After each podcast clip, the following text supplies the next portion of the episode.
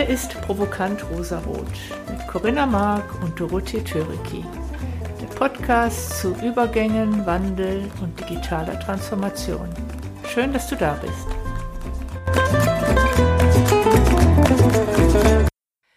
Herzlich willkommen zurück zu einer neuen Episode von Provokant Rosarot. Hallo Corinna. Hi Doro.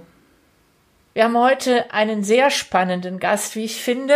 Wir reden heute über das Thema KI, also künstliche Intelligenz, und wir haben einen echten Experten.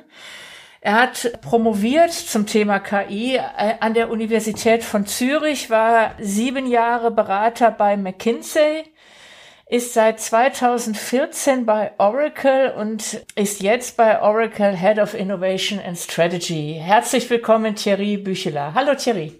Ja, besten Dank. Äh, schön, dass ich da mit euch Zeit verbringen darf und ich freue mich auf das Gespräch. Ja, wir reden über KI. Ich möchte mal mit dem Thema Bot, Bots anfangen. Und ich erinnere mich noch ganz gut, im Mai 2018 war das, da hat Herr Sundar Pichai auf der Google äh, I.O. Entwicklerkonferenz eine Live-Demo gemacht, wie ein, ein Bot, eine, eine künstliche Intelligenz zum einen einen Friseurtermin vereinbart hat und wirklich sehr menschlich mit dem, mit der Person an der Telefonannahme gesprochen hat. Und das zweite war, es wurde ein Tisch in einem Restaurant versucht zu buchen und derjenige von dem Restaurant, der hat diesen Bot nicht richtig verstanden und trotzdem war das Gespräch unheimlich smooth hat ziemlich eine Welle geschlagen und ich habe gedacht, boah, das ist ja toll. Endlich kriegen wir das mal hin, dass die Bots so richtig gut funktionieren. Aber in den drei Jahren seit 2018 äh, im wahren Leben finde ich nach wie vor, dass immer, wenn ich auf so einen Bot treffe, äh, sei es, dass ich bei einer Cloud-Subscription irgendeine Frage habe, ob das, ob die Funktion in meiner Subscription drin ist oder sonst wo, irgendwie so richtig coole Antworten kriege ich von einem Bot nie. Thierry, was ist deine Sichtweise darauf? Ja, also als, als Konsument geht mir das ähnlich. Äh, tatsächlich hatte ich gestern so eine Interaktion äh, mit einer Airline, wo ich äh, aufgrund der aktuellen Situation ein offenes Ticket noch habe und versuche da rauszufinden, was ich damit machen kann. Ich glaube, es gibt mehrere Ebenen auf, auf, diesen, auf dieser Bot-Technologie. Bots werden mit der Zeit immer besser, weil sie versuchen, äh, Empathie zu generieren, ein Stück weit. Wir haben gehört, im Zusammenhang mit dieser Demo werden bewusst Füllwörter benutzt, die ein Computer nicht nutzen müsste, aber die, die einem halt menschlich machen, solche Dinge. Und auch da gibt es ganz viele Ebenen. Ich glaube, Bots können viele Dinge sehr gut. Ja, sie lösen teilweise diese IVR-Systeme ab, die es, äh, die es im Telefon gibt, wo man sich erstmal durchklickt.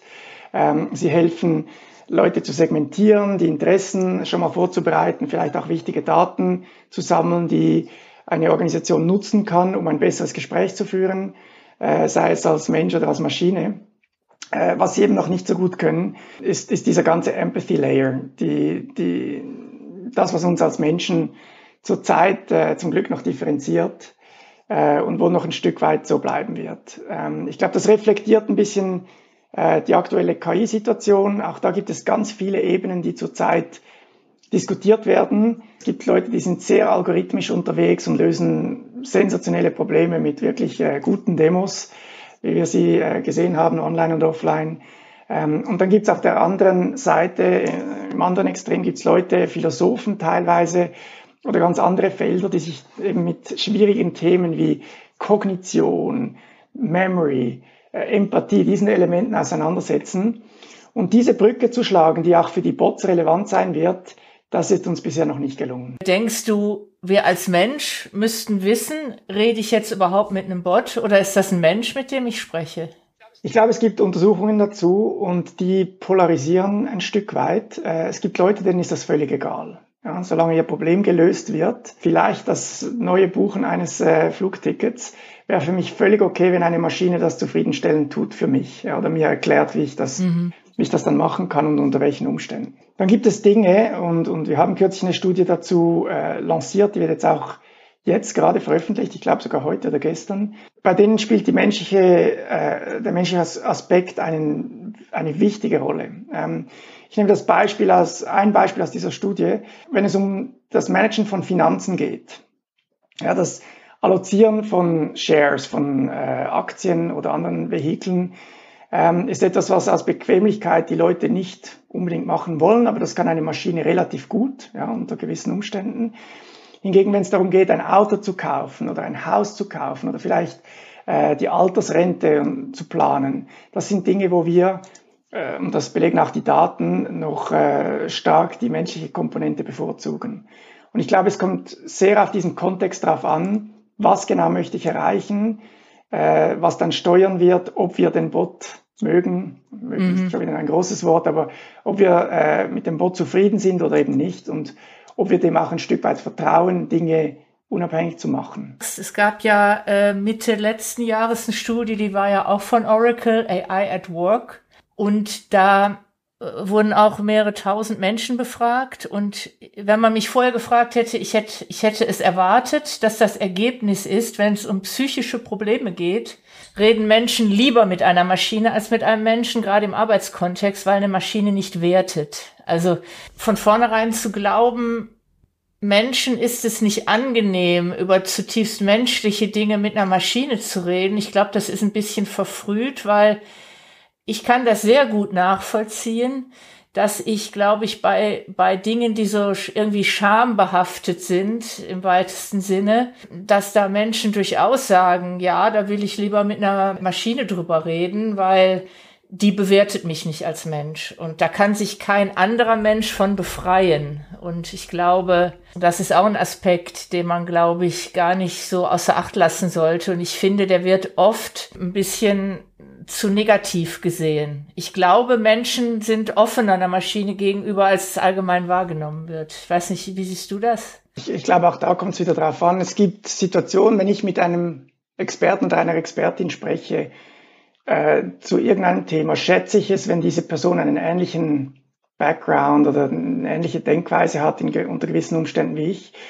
Und diese menschlichen Heuristiken, wie wir sie nennen, also unsere Abkürzungen in, im Denken, unsere Optimierung, die wir tagtäglich machen, ähm, aus der gleichen Ecke macht wie ich.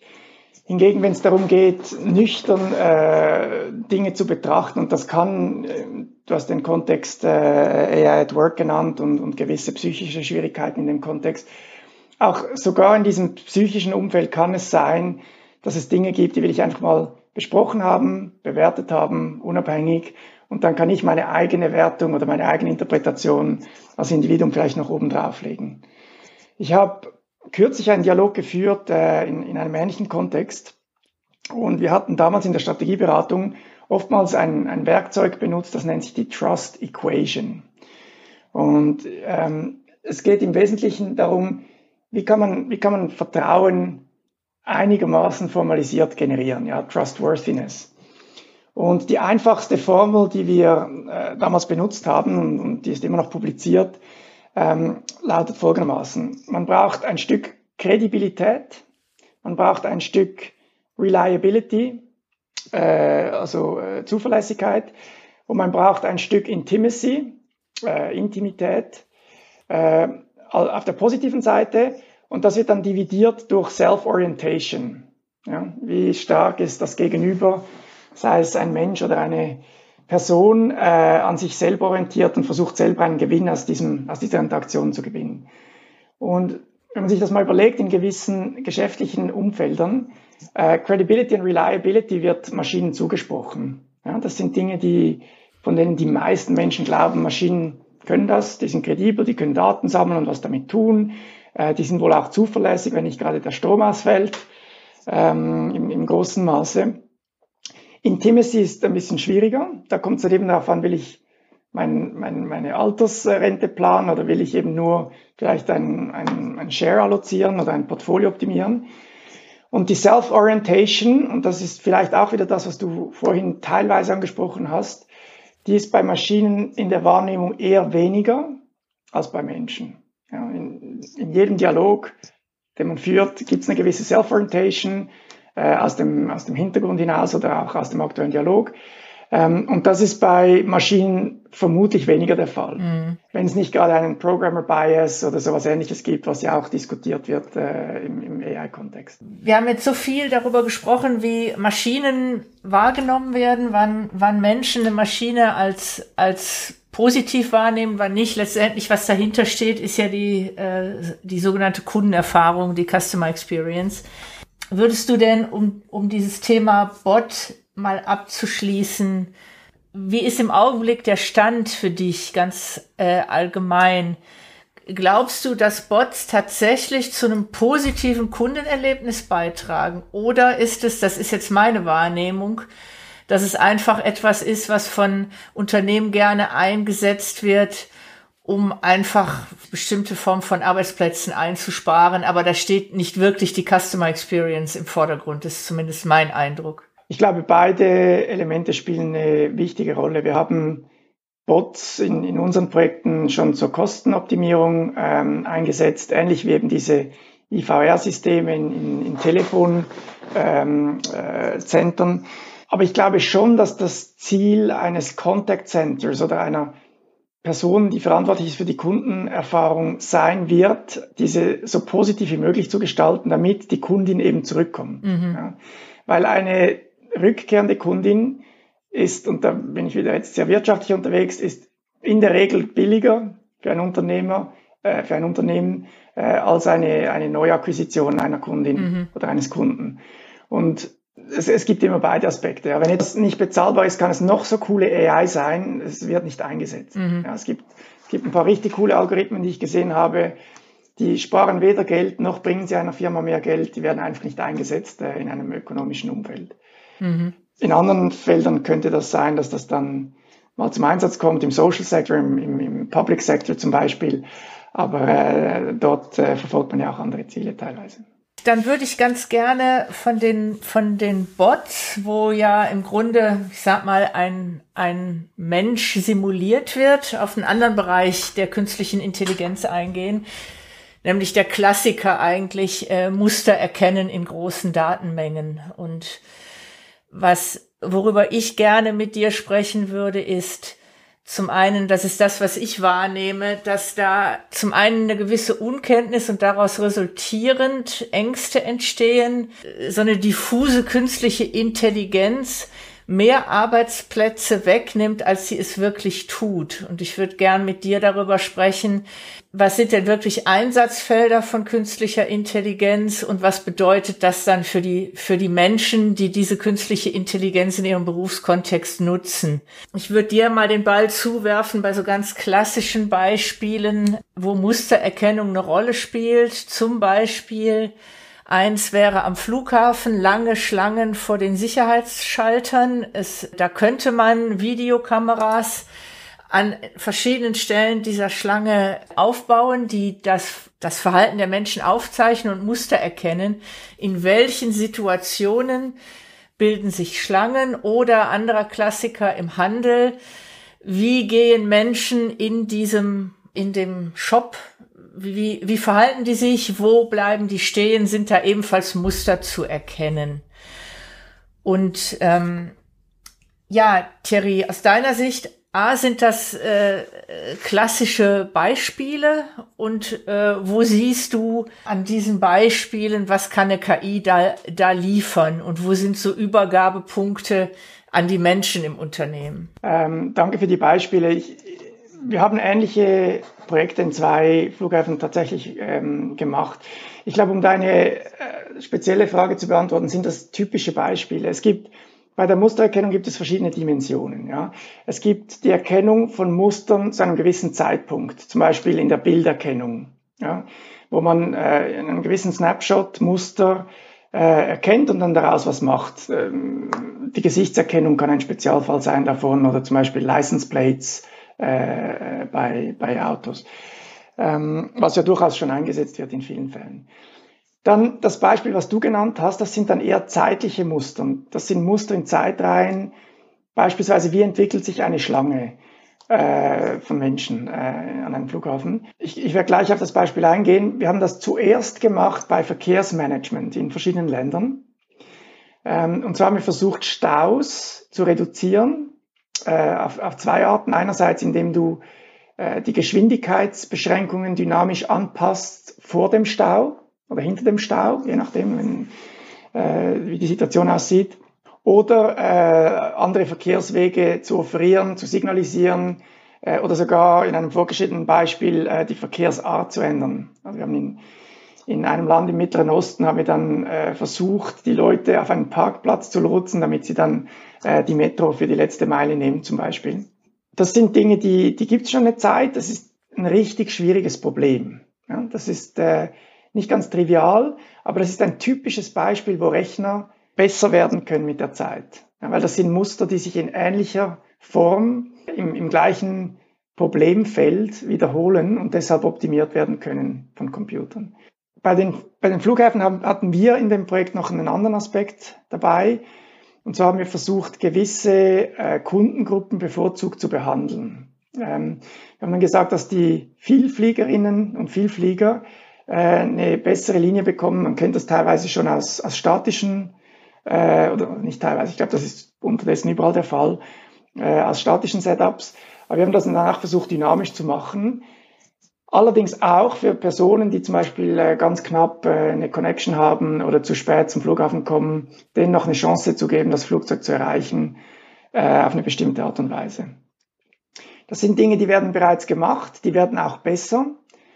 Ähm, aber das ist genauso ein Beispiel, wenn, die, wenn das ökonomische Outcome, also die, die mögliche Geldeinsparung oder, oder, oder Geld, das Geld verdienen, die Geldvermehrung nicht klar wird, ist es schwierig, das in einem Budget unterzubringen gegenüber traditionelleren Projekten und Ansätzen in der Realität. Und ich glaube, jetzt während äh, der aktuellen Krise äh, hat sich das noch verstärkt. Ich glaube, es wurde früher auf einen Return on Invest geguckt, bevor man ein äh, leicht fantasievolles äh, AI-Projekt äh, effektiv gestartet und auch pilotiert hat. Ich finde, wenn du in diesem Kontext Return on Invest bringst, finde ich, ist das ein bisschen zu kurz gesprungen, weil das kommt für mich von der Denke noch sehr aus der industriellen alten Welt. Und kann ich das wirklich immer so genau in Zahlen vorhersehen? Weil ich sag mal, wenn du hier jetzt über bestimmte Passagiergruppen sprichst, First Class äh, dann würde ich mal behaupten, ohne jetzt äh, wirklich eine, eine, eine Passagierexpertin zu sein, aber wenn ich in der Liga spiele als Passagier, dann ist mir tatsächlich das kostbarste Gut, was ich habe, ist meine Zeit. Und da würde ich, glaube ich, wär, würde für mich Geld keine Rolle spielen, wenn da eine Fluglinie wäre, die mir ein so viel besseres Zeitmanagement und so ein besseres Erlebnis am Flughafen verschafft. Und das ist ja was, was in, in, in diesen Flugklassen wirklich bezahlt wird, ist zum einen die auf äh, ganz klar die Zeitersparnis und auch, dass mir irgendwelche unangenehmen Erlebnisse möglichst gar nicht erst passieren. Und ich glaube, das in einem reinen ROI zu berechnen. Und dann nächster Einwand, der für mich noch wäre, ist, und da kommen, da nähern wir uns ein bisschen diesem Thema an, wie muss ich überhaupt denken, wenn ich mit KI äh, in meinen Geschäftsmodellen agiere. Zum einen ich weiß ja vielleicht noch gar nicht, welche neuen Erkenntnisse oder was ich daraus gewinnen kann, was ich dann auch wieder weiterverkaufen kann. Also aus dem Stand heraus sagen wir mal, diese KI würde bei dieser Warteschlange am Flughafen ähm, könnten ja Erkenntnisse rauskommen, die ich noch an andere wieder weiter verkaufen kann. Beispielsweise an die Erbauer dieser Sicherheitsanlagen oder an Kofferhersteller. Ich weiß es nicht. Findest du es eigentlich sinnvoll, wenn ich über KI rede und äh, viele Unternehmen denken ja da erstmal in Piloten, ist es überhaupt sinnvoll, da diese Oldschool ROI-Berechnung zu haben, weil ich ja noch gar nicht so genau weiß, was ich mit den Erkenntnissen, die ich da habe, vielleicht auch noch machen kann. Ja, also tatsächlich ist ROI nicht das Einzige, was zählt, aber es gibt halt viele Unternehmen, wenn die ihre äh, Innovationsbudgets gestalten, spielen halt die klassischen Business Cases noch eine Rolle. Wie akkurat die sind, äh, das äh, lassen wir mal im Raum stehen, vor allem wenn es um so neue Businessmodelle geht. Aber nichtsdestotrotz muss man äh, gewissen Leuten plausibilisieren, wieso sich hier das Investment lohnt ja, im, privaten Sektor. Und wir machen das in der Regel so, dass wir eine sogenannte Decision-Making Unit anschauen. Also wir schauen uns nicht nur eine einzelne Person an, die äh, am Ende des Tages Ja oder Nein sagt äh, für, ein, für ein Pilotbudget oder, oder auch für ein, für ein MVP oder ein kleines Projekt, sondern wir schauen uns eine ganze Reihe an von äh, möglichen entscheidungstragenden Personen. Äh, und da spielt eben nicht nur der ROI eine Rolle. Wir schauen uns auch Leute an wie Influencer, ähm, intern und externe, Leute, die diese Person, die am Schluss das Budget hat, äh, positiv oder negativ beeinflussen können. Was brauchen die? Brauchen die wirklich eine, eine finanzielle äh, Messlatte oder brauchen die irgendwas anderes, äh, Emotionen? Ich meine, was du jetzt gesagt hast, ist alles plausibel. Ja? Wenn wir das, wenn wir nur schon die Zeit bekommen, diese, diese Erklärung den Leuten wieder ähm, näher zu bringen, dann, dann ist das schon mal gut. Wir schauen uns Leute an wie Gatekeepers ähm, in den Unternehmen, äh, die vielleicht formell gar nicht am Budget hängen, aber die einen sehr starken Einfluss haben und eine Möglichkeit, äh, ein Projekt aus irgendeinem Grund zu stoppen. Vielleicht weil sie eine Fachabteilung haben, die sehr begehrt ist und, und, und die Ressourcen nicht zur Verfügung stellen können oder wollen. Ähm, und dann schauen wir uns so verschiedene Elemente an.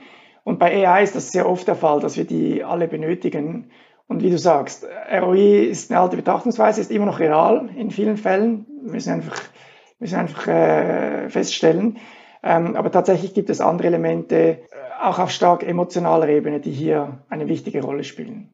Jetzt hast du noch ein zweites Thema angesprochen, diese Datenmonetarisierung. Das ist etwas, was in praktisch allen Industrien versucht wird. Und wir hatten in Deutschland hatten wir ein paar äh, schöne Beispiele aus der Telco-Welt. Äh, da gab es äh, einen Angreifer, ähm, die, haben, die haben extra eine Unit, die macht nichts anderes als äh, äh, Location Data zu sammeln, der, der Telco-User und mit diesen was zu tun. In gewissen Ländern funktioniert das sehr gut und das kann monetarisiert werden auf verschiedene Arten, wenn man halt äh, Bewegungsströme sieht. In Deutschland hat das vor ein paar Jahren zu einem medialen Aufschrei geführt, ähm, als es versucht wurde. Und das wurde dann erstmal gebremst und äh, sogar komplett gestoppt von der Firma. Und eine andere, auch sehr bekannte Firma, die, die auch schon viel länger im Land war, ähm, hat zu diesem Zeitpunkt gesagt, ja, ja, nee, das geht gar nicht, ähm, müssen wir aufpassen.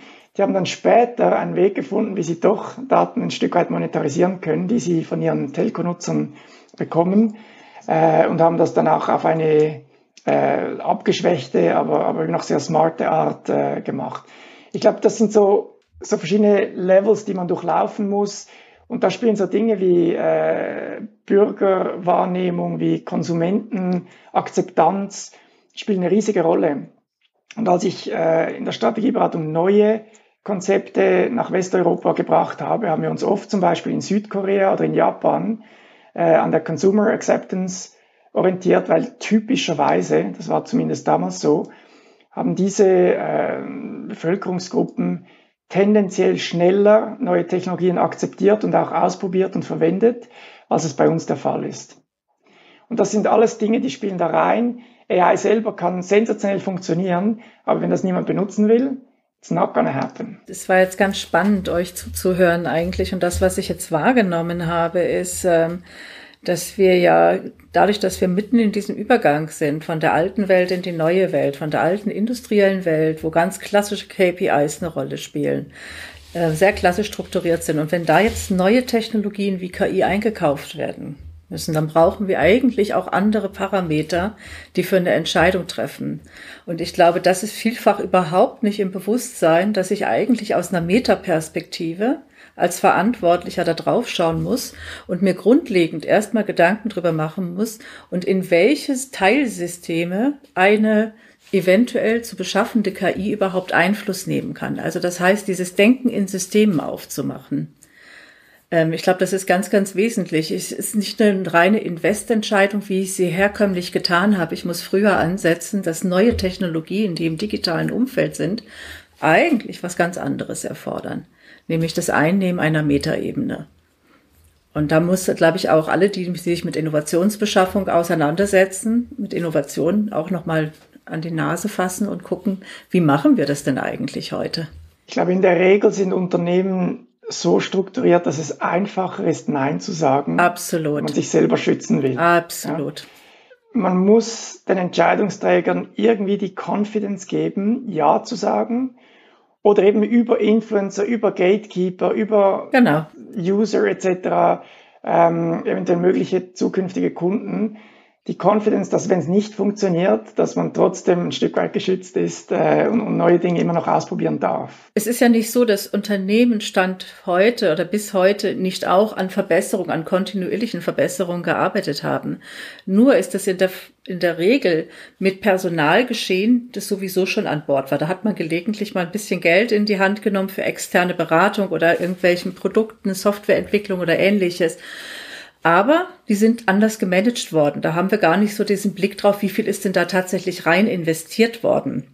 Weil das sind klassischerweise die EDA-Kosten. Nur wenn ich jetzt einen Hub mache und anfange zu investieren, dann sind das keine EDA-Kosten. Die EDA-Kosten bleiben und ich habe aber noch einen ziemlichen Schluck aus der Pulle, den ich zusätzlich noch nehmen muss. Ja. Ich glaube, dieses umdenken. Also ich glaube, da an der Stelle braucht es ein bisschen mehr Aufklärungsarbeit, Transparenz. Was erleben wir denn gerade in diesem Übergang von der alten in die neue Welt? Und was bedeutet dieser Paradigmenwechsel eigentlich? Und da so kleine Übungsfelder aufmachen, in diese neue Denkweise hineinzukommen. Ich glaube, im KI-Umfeld äh, gibt es noch eine, eine fiese Komponente, wenn ich das so nennen darf. Ein Algorithmus mag super gut funktionieren im Labor, im Piloten, äh, wenn man sich eine Geografie oder ein Segment anschaut. Was dann passiert, ist, dass man das Ding irgendwie integrieren muss mit der bestehenden äh, EDA-Landschaft ähm, und auch äh, die Daten zusammenziehen muss, die mitunter in ganz verschiedenen Ecken des Unternehmens stecken und in äh, ganz verschiedenen äh, Organisationsstrukturen. Und das sind so versteckte Kosten. Äh, früher nannte man sie einfach die Integrationskosten. Das war das wahre Biest im Hintergrund ähm, die auch bei KI eine Rolle spielen, sobald man skalieren will. Und um diese zu kriegen, wird das Budget dann relativ schnell relativ groß, ähm, weshalb man nicht ganz aus diesen traditionellen Entscheidungsgremien herausgehen kann, selbst wenn man ein, ein super gutes Absolut. Innovationsbudget zur Verfügung stellt. Bin ich aber nicht Absolut. sowieso gezwungen, ja. im Kontext der digitalen Transformation organisatorisch, bereichsübergreifend sowieso anders zu denken. Also ich sag mal, dieses Thema kommt ja eh auf mich zu. Ich kann jetzt nichts machen, dann werde ich halt einfach weiter abgehängt. Aber ist es nicht so, dass in dem Moment, wo ich mich mit Projekten beschäftige, in der künstliche Intelligenz eine zentrale Rolle spielt, dass ich mich sowieso dann in eine Übungseinheit begebe, wo ich mich mit den Mechanismen der digitalen Transformation sowieso stelle, was mich dann im weiteren Kontext sowieso weiterbringt. Also ich rede jetzt davon, dass ich zwischen Abteilungen ganz anders zusammenarbeite. Und ja, das ist mein, mein, meine Frage. Glaubst du nicht auch, dass das ein Mehrwert über das reine KI-Projekt hinaus ist, in der Übung, sich den Mechanismen einer digitalen Welt zu stellen?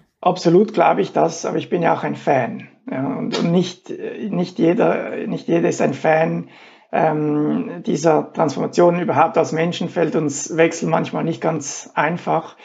Ich glaube, es gibt verschiedene Maturitätsstufen Unternehmen, äh, wie einfach man das machen kann. Und je länger es das Unternehmen schon gibt, glaube ich, wird es schwieriger, diese Denkweise einfach mal zu ändern, wenn man nicht eine Ex-Unit oder sowas gründet nebenan, die äh, ein Stück weit selber operiert. Es gab in den letzten oder im letzten Jahrzehnt mhm. gab es verschiedene Experimente mit CDOs, äh, Chief Digital Officers neben CIOs oder CDOs unter CEOs oder CDOs über CIOs, solche Dinge. Und ich glaube, wir haben die Lösung noch nicht global gefunden. Es kommt sehr auf das Unternehmen selber drauf an. Äh, wir bei, bei Oracle versuchen das ein bisschen anders zu machen. Wir integrieren nämlich die künstliche Intelligenz direkt in die Unternehmens-IT. Also wenn wir zum Beispiel ein ERP-System zur Verfügung stellen, dann bauen wir vieles von dem, was, äh, was ein Data Science-Projekt wäre, bauen wir bereits schon in die Software ein und sagen, äh, guck mal, du kannst das bei uns als, als SaaS-Service beziehen aus der Cloud ähm, und du kriegst immer die latest and greatest äh, Machine Learning-Algorithmen direkt dazu, ähm, wenn, du, wenn du das nutzt. Beispielsweise, wenn du äh, Customer Experience hatten wir vorhin, wenn du das ein Customer Experience Tool nutzt, kriegst du eine Next Best Action als ersten Vorschlag von der künstlichen Intelligenz.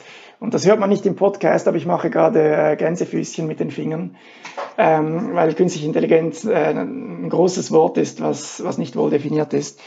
Aber du kriegst solche Dinge, die halt praktisch sind und die irgendwo gegroundet sind, die, die irgendwo geerdet sind in, äh, in, in realen Prozessen oder in relativ simplen Prozessen auch, die gut verstanden sind, kriegst du direkt von der Software mit.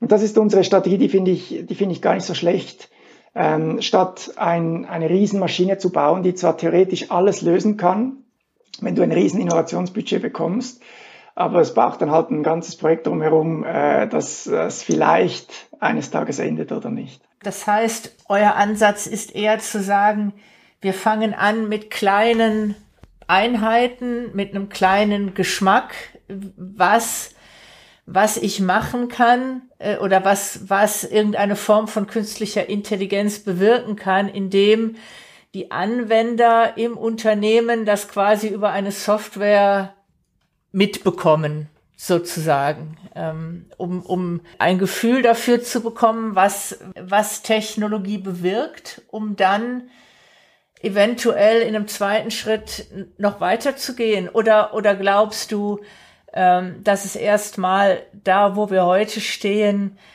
oft ausreicht, wenn ich quasi in, wenn ich Fragmente von KI in, in Form von verschiedenen Softwarebausteinen habe. Das kann ja auch sowas sein wie ein ein Digital Workplace, wo mir in Form einer KI relevante Inhalte angezeigt werden. Das mag, ist, ist ja auch eine Form von künstlicher in Intelligenz, dass da durch verschiedene Softwareanwendungen ein Gefühl dafür entsteht, wie, wie, wie mit dieser Technologie umzugehen ist.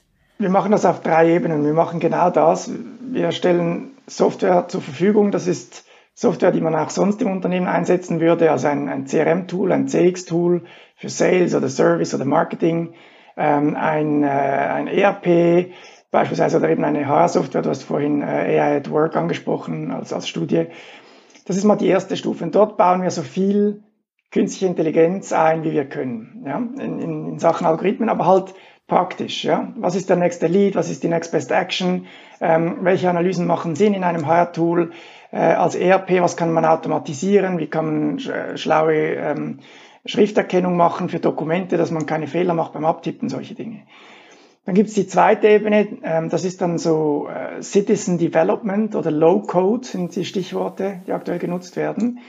Wie kann eine Person an der Front Machine Learning oder AI für sich nutzen, ohne darin Expertin zu sein. Ja?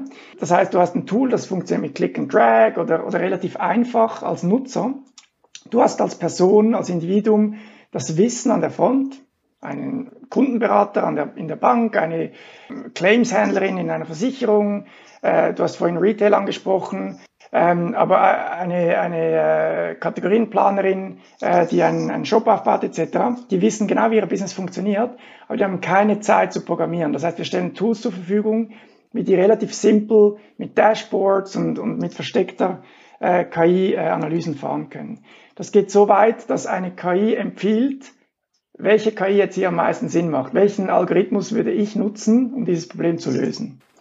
Und dann die unterste Ebene, äh, die stellen wir auch zur Verfügung. Das ist dann wirklich für die Data Scientists, für die Experten im Feld, ähm, für, für Leute, die Modelle bauen können, ähm, die auch äh, wissen, wie man Daten zusammenträgt äh, und, und semantisch belegt und solche Dinge. Ähm, das sind dann wirklich die vorgeschrittenen Tools, wo du ganz tief reingehen kannst, um, um halt Data Science im eigentlichen Sinn zu, zu betreiben. Und ich glaube, alle diese drei Ebenen äh, machen Sinn. Ähm, die erste spricht die an, die du gesagt hast. Aber natürlich gibt es Experten, die nichts anderes tun als, äh, als KI und die sollten auch äh, entsprechend vorgeschrittene Tools bekommen. Glaubst du, dass, dass die IT eine entscheidende Rolle spielt äh, in der digitalen Transformation, also über die Technologie hinaus, auch was agilen Mindset angeht, äh, transparentes Arbeiten, bereichsübergreifendes Arbeiten, alle diese Dinge. Glaubst du oder nimmst du das wahr, dass IT da ein neuer Treiber geworden ist? Viele dieser Methoden, gerade wenn du agil ansprichst, kommen aus der IT ursprünglich. Ähm, gut, kommt an, wenn man differenziert. Agil kommt aus der IT, aber Lean zum Beispiel kommt eher aus Manufacturing. Ja, da gibt es ein paar andere Ansätze, die auch eher aus der, aus der Business-Seite kommen. Auf jeden Fall, ja, aus meiner Erfahrung, aus meinem Sample, treibt tatsächlich die IT in vielen Fällen, äh, sei es bei Großbanken, die, die dafür bekannt sind, ähm, oder auch bei äh, Pharmaunternehmen, zum Beispiel, äh, von denen ich das weiß, äh, treiben diese Transformation. Aber wie immer ist, ist dieser Schritt von der IT ins Business nicht trivial. Ja? Ähm, die, die zwei Teile eines Unternehmens, die in vielen Unternehmen noch zwei Teile sind, äh, waren nicht immer sehr gut in der Kommunikation. Und wenn jetzt die IT mit so etwas Innovativem um die Ecke kommt, macht es das nicht unbedingt einfacher. Ähm, ich glaube, die Ebene muss man zuerst lösen, bevor man einfach sagen kann, ja, wir machen jetzt Agile und Teaming und Tribes und, und all diese Dinge und, äh, und, und ihr müsst uns das jetzt einfach mal glauben, das geht. Ja.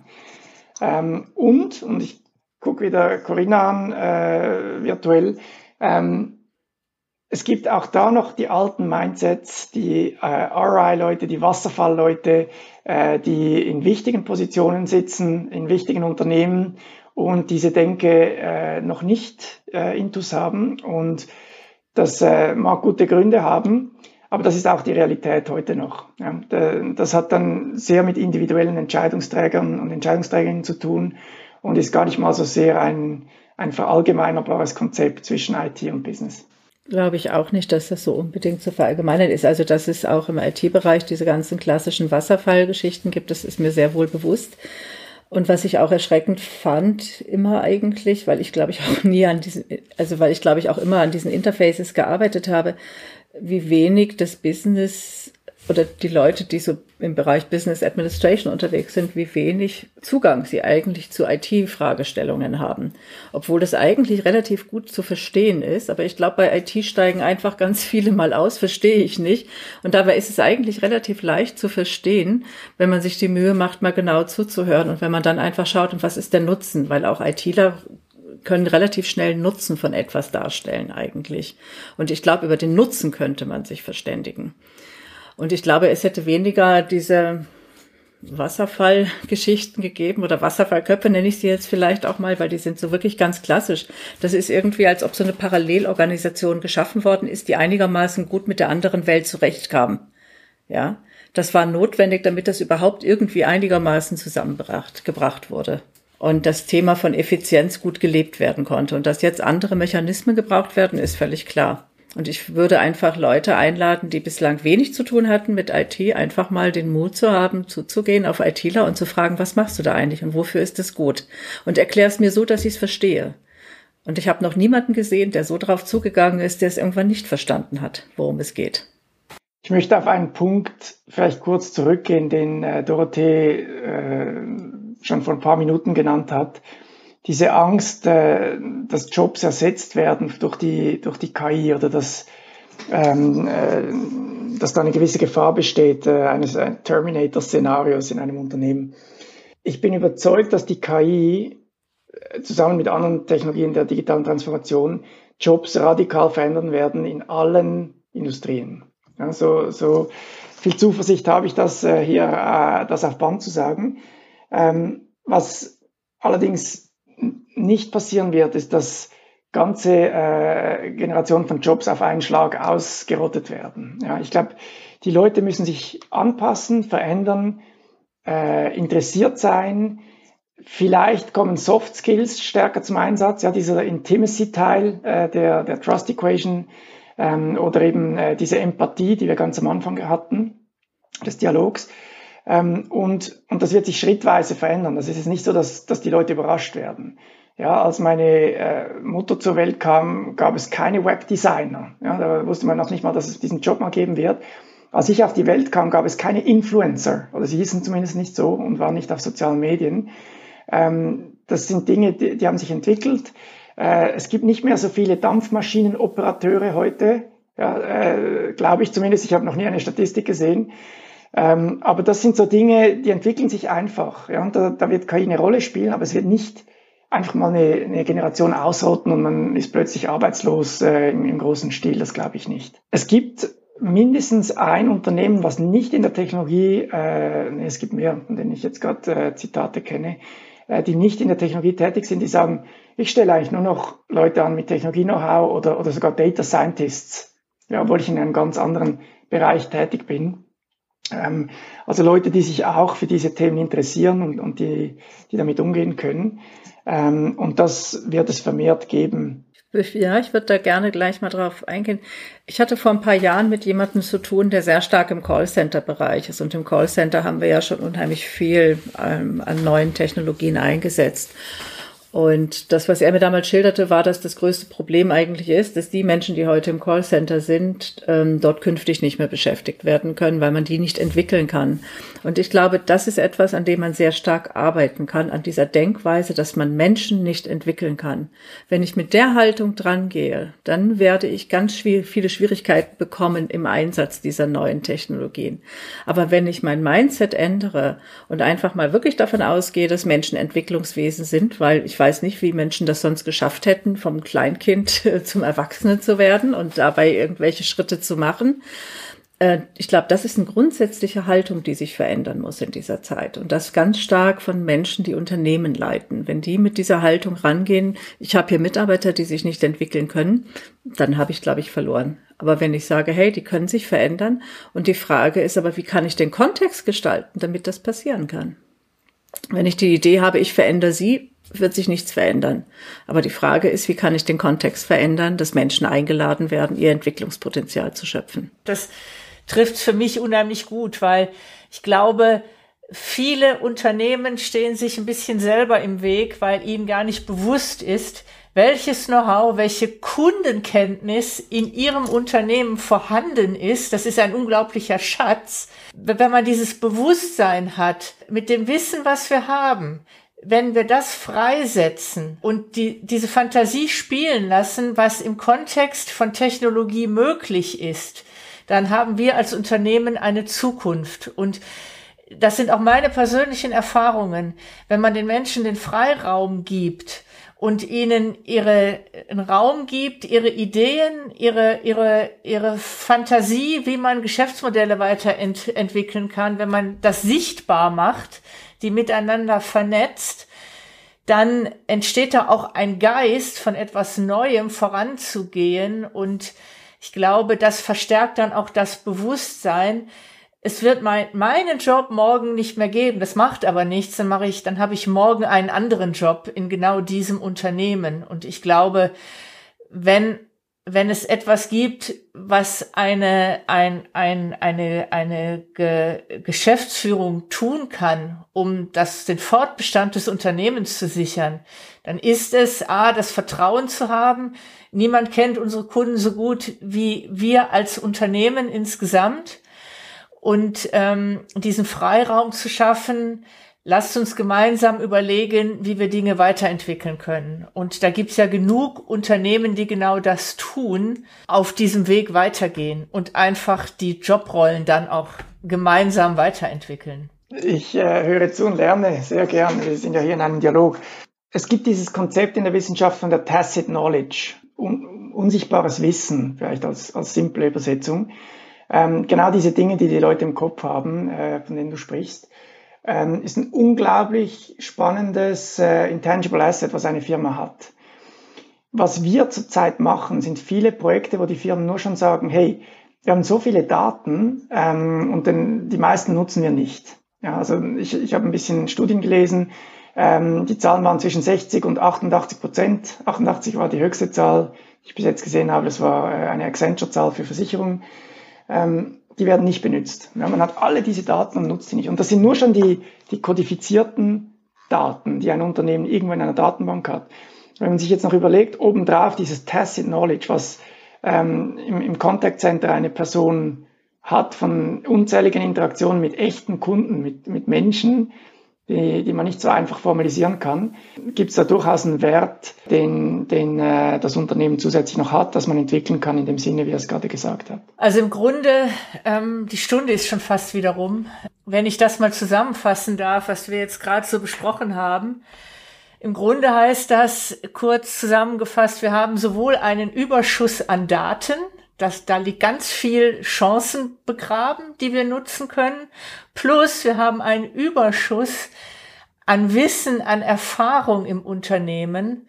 Und wenn ich, wenn ich dann noch das in einen Kontext setzen kann, dass ich sage, das, das sind alles Chancen, die wir haben, und lasst es uns angehen, selbst wenn wir die Jobs, die wir heute haben, morgen nicht mehr haben. Aber wenn wir mit dieser Einstellung diese beiden Schätze, die Daten und das Wissen, gemeinsam schöpfen, dann haben wir alle eine Zukunft. Dann brauchen wir auch die digitale Zukunft nicht zu fürchten. Das ist so. Und ich glaube, die, die Magie wird im Zusammenspiel sein zwischen der Technologie oder der KI ähm, und äh, was wir menschliche Heuristiken nennen als, als Menschen haben wir ein relativ kleines Kurzzeitgedächtnis. Ja. Das zwingt uns, Dinge zu optimieren und äh, wir können nicht so viel speichern wie ein Computer und dann irgendwie alle möglichen Lösungen ausprobieren, Brute Force und dann äh, etwas davon auswählen. Das heißt, wohl auch deswegen haben wir gelernt, Dinge zu optimieren, äh, wie wir Probleme lösen. Und das können wir deutlich besser als Maschinen. Dann gibt es Dinge, die können Maschinen besser, eben wenn man zum Beispiel temporär viel, viele Daten speichern muss, um etwas auszuwerten. Und wenn wir diese zwei Welten zusammenbringen, dann können wir sowohl in einem ökonomischen als auch in einem äh, nicht ökonomischen Umfeld äh, unglaublichen Mehrwert schaffen, der es auch erlaubt, die Menschen weiterzuentwickeln und sie nicht einfach äh, zu feuern, äh, weil sie jetzt obsolet werden. Damit wären wir auch diesmal wieder zu der Erkenntnis gekommen, dass Digitalisierung den Menschen in den Mittelpunkt stellt. Thierry, ich danke dir sehr herzlich für das Gespräch. Es hat großen Spaß gemacht. Besten Dank euch. Ganz herzlichen Dank. Das war's schon wieder mit Provokant Rosarot. Corinna und Doro sagen Tschüss. Bis zum nächsten Mal.